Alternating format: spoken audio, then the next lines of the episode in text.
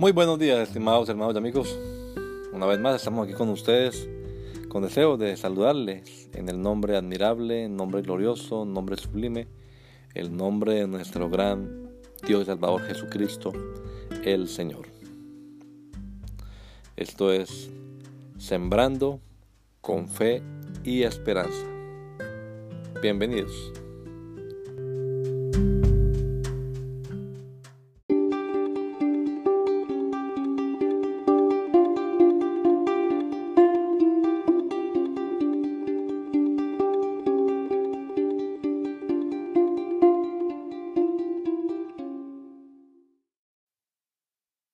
6. Being a relational apologist. The world has changed since Evidence That Demands a Verdict was first published in 1972. There were few popular apologetics books at that time. The kind of information you'll find in this book simply was not available to the masses, so Christians and non-Christians were often unaware of the evidence for Christianity. Today, however, we have the opposite problem. If anything, we have an overload of information. People have to determine which information is important and which information they can trust. The vast amount of information means that someone looking for something to question the truth of Christianity can always find it. People often ask us for the silver bullet argument that proves Christianity, but there's not any argument that can force anyone to believe. Philosopher Michael J. Murray says it well. There are no arguments for the truth of Christianity which force the atheist or non-Christian to their intellectual knees. We can't sledgehammer unbelievers into belief. At best, we can show them how the beliefs that they hold or that they ought to hold lead to or support the Christian view. They can continue to backtrack and readjust to avoid these conclusions. And so the best we can hope for is to show them that their worldview becomes so ungainly and cumbersome in accounting for things that it is more reasonable to give a different intellectual accounting of the world. So, how should Christians engage their neighbors? We commend to you four points. 1. An apologist must be gentle and humble. Jesus was the first Christian apologist. In John chapters 5 through 8, Jesus reasoned with the religious leaders of his day, providing multiple lines of evidence that he is the Son of God. And yet, even though he is divine, Jesus willingly humbled himself for the sake of loving others. Philippians chapter 2 verses 5 through 7. We can do no less. Philosopher Dallas Willard observed, Like Jesus, we are reaching out in love in a humble spirit with no coercion. The only way to accomplish that is to present our defense gently, as help offered in love in the manner of Jesus. But that is not all. The means of our communication needs to be gentle because gentleness also characterizes the subject of our communication. What we are seeking to defend or explain is Jesus himself, who is a gentle, loving shepherd.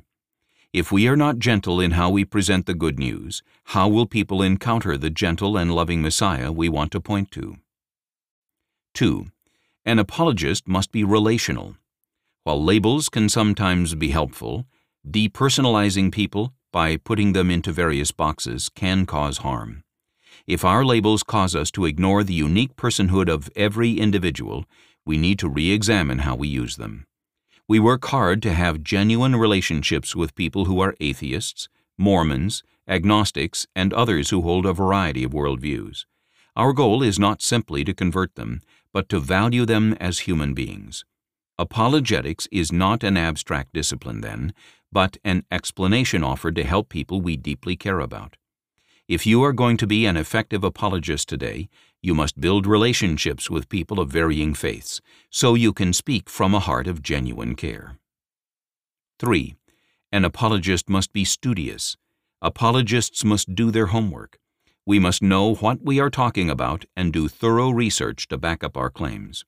We must critically examine our arguments and understand both sides of every issue. We encourage you to read for yourself the scholarly sources we cite and read critical reviews of this book. Study both sides and talk about your findings with fellow Christians and non-Christians. Apologists must do the hard work of learning a discipline and presenting the truth fairly and accurately. 4. An apologist must be a practitioner. Authenticity is highly prized among young people today. They want to know not only if we can make a good argument, but also whether our lives reflect the truth we proclaim. If our lives don't reflect our truth claims, what we say will fall on deaf ears. If you claim to believe in the deity of Jesus, is he really Lord in your life? If you believe in the resurrection, does it shape how you face death? How does your belief in the truth of the Bible really shape how you treat people? We must actively live the truth we proclaim. 7. A clear presentation of the gospel is the best offense. My personal experience.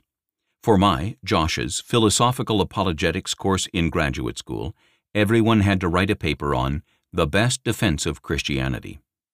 I found myself constantly putting it off and avoided writing it, not because I didn't have the material, but because I felt I was at odds with what the professor was expecting, an expectation based on the ream of my lecture notes from his class.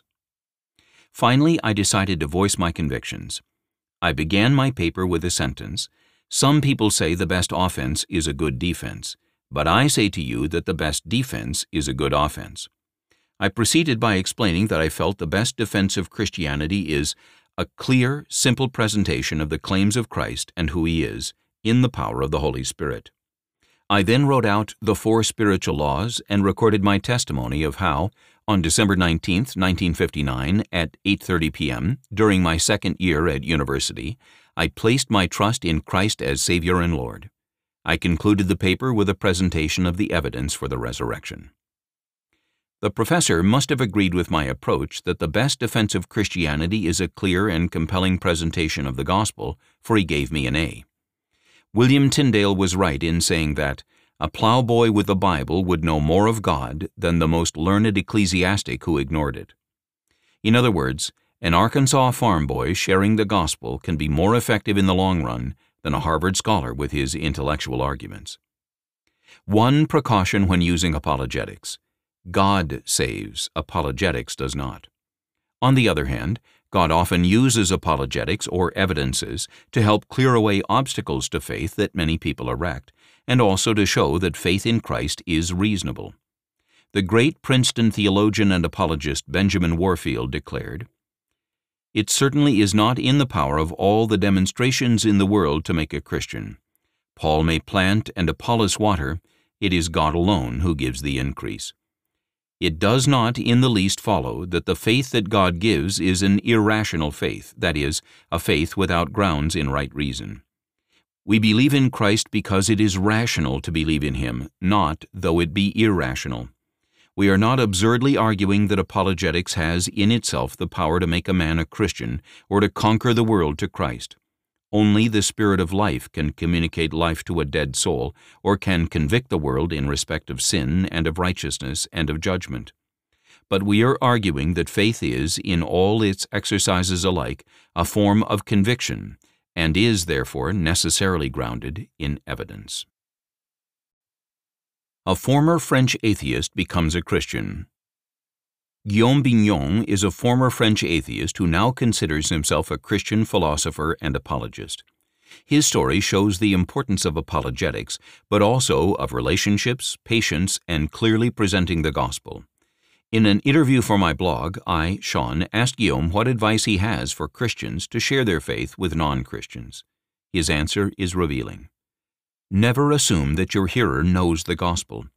Between my French family and friends and my work on Wall Street, I meet tons of people, grown ups, who have a surface level understanding of religions, but are absolutely clueless about what the Bible teaches in answer to the question, What must a sinner do to be saved?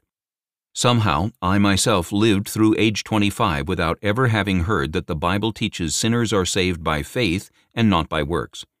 I was stunned, and it took me a while to even process it. Heaven is for free? Given as a gift to those who would just repent of their sins and place their faith in Jesus? Amazing. So here is my tip.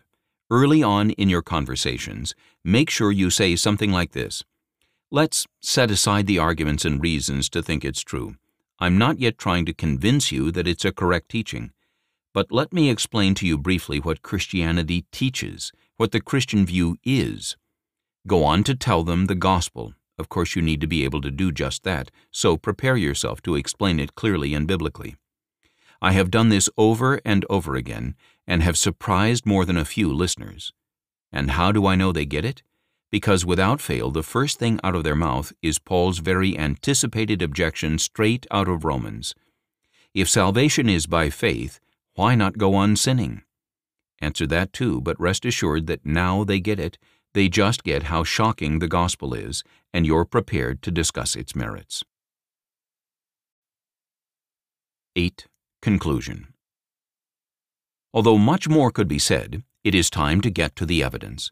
We have studied the nature of apologetics, considered reasons why people often dismiss apologetics, examined why apologetics matters today, and cleared away some of the mental fog.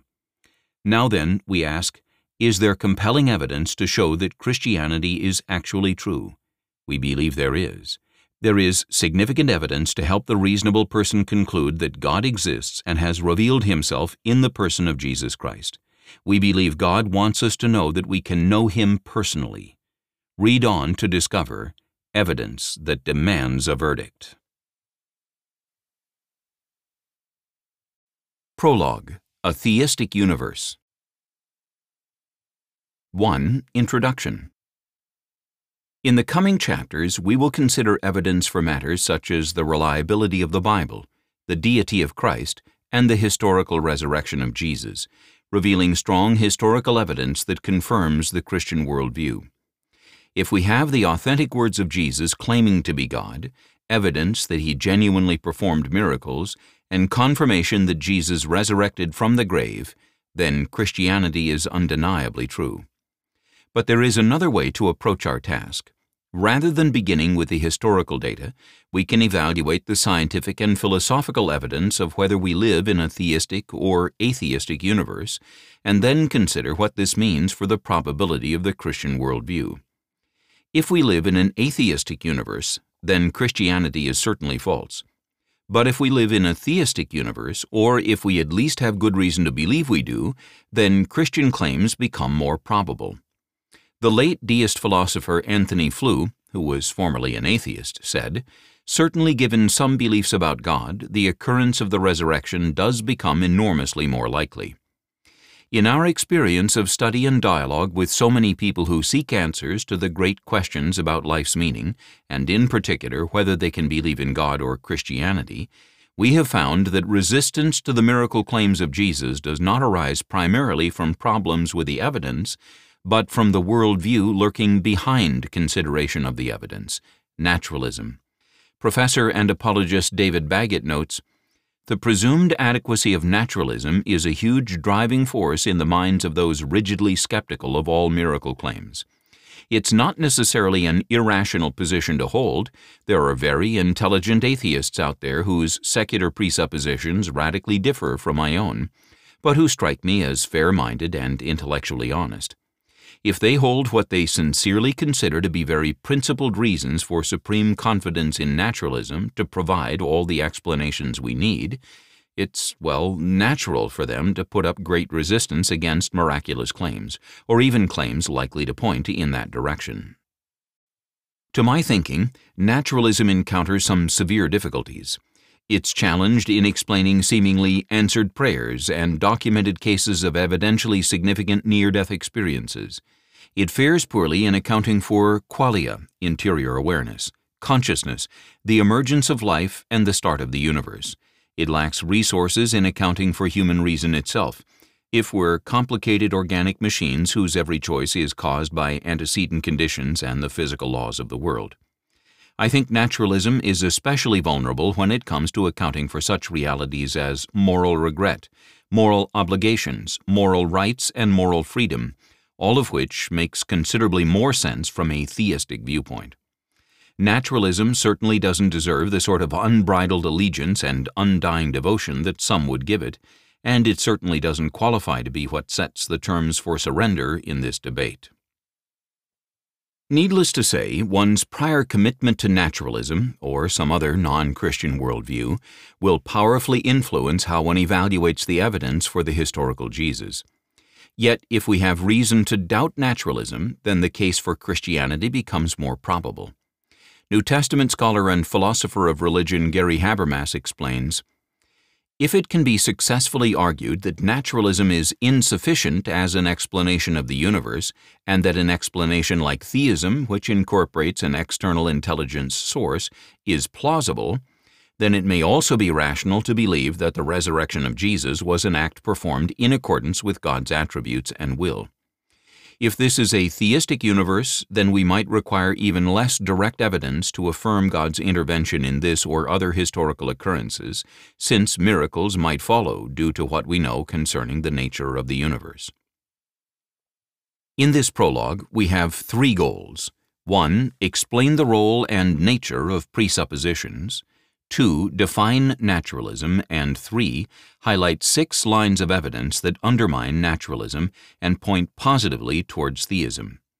Our goal in this chapter is not to prove the existence of God, but to show that theism is a reasonable position.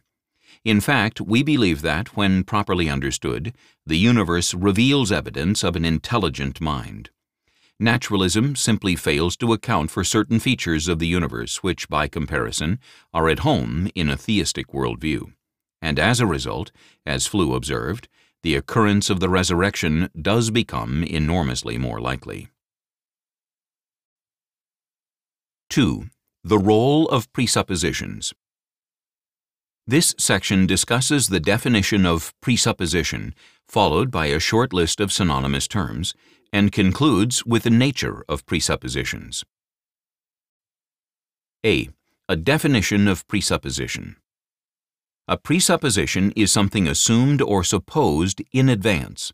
Generally, a presupposition is a basic belief, a belief that one holds as self-evident and not requiring proof for its validity.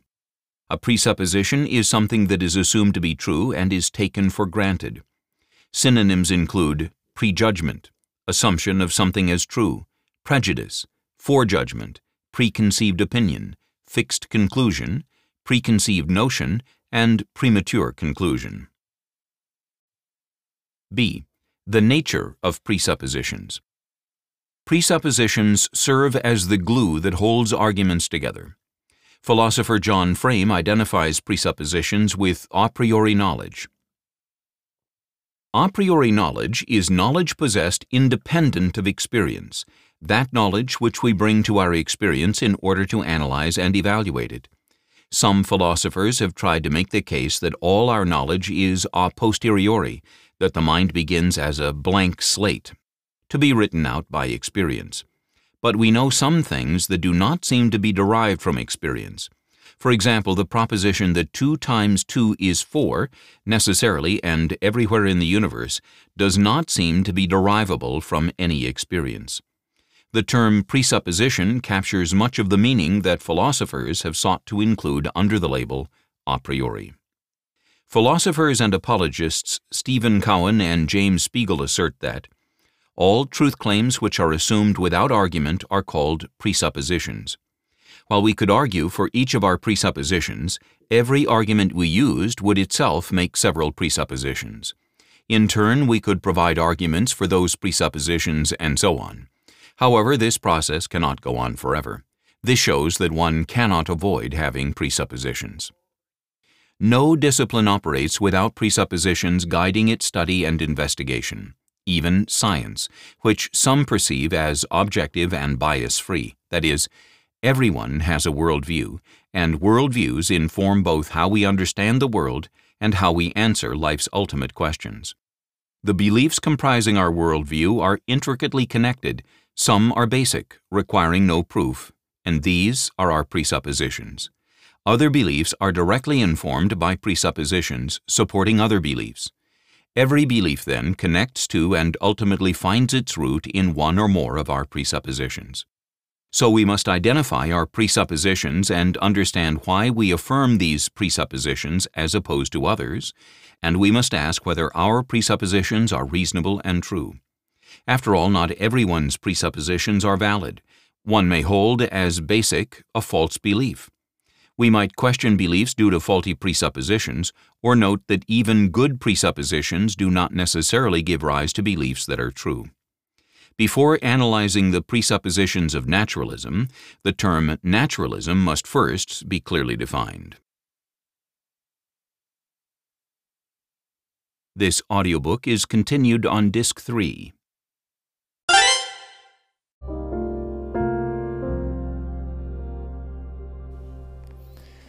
La Iglesia Pentecostal Unida Latinoamericana en Baltimore nos estamos reuniendo en la 8301 Liberty Road. 8301 Liberty Road, Windsor Mill, Maryland 21244. Y nuestras reuniones son los días domingo a las 8 de la mañana. Domingo 8 de la mañana tenemos el servicio de adoración, alabanza y enseñanza de la palabra de Dios. Venga juntamente con su familia y allegados serán todos bienvenidos a nuestra reunión dominical. Recuerde, Jesucristo es el verdadero Dios y la vida eterna. Primera de Juan 5:20. Y si otros días madrugamos a buscar la comida que perece, ¿por qué no hacerlo el día domingo para buscar la comida que a vida eterna permanece? Le esperamos.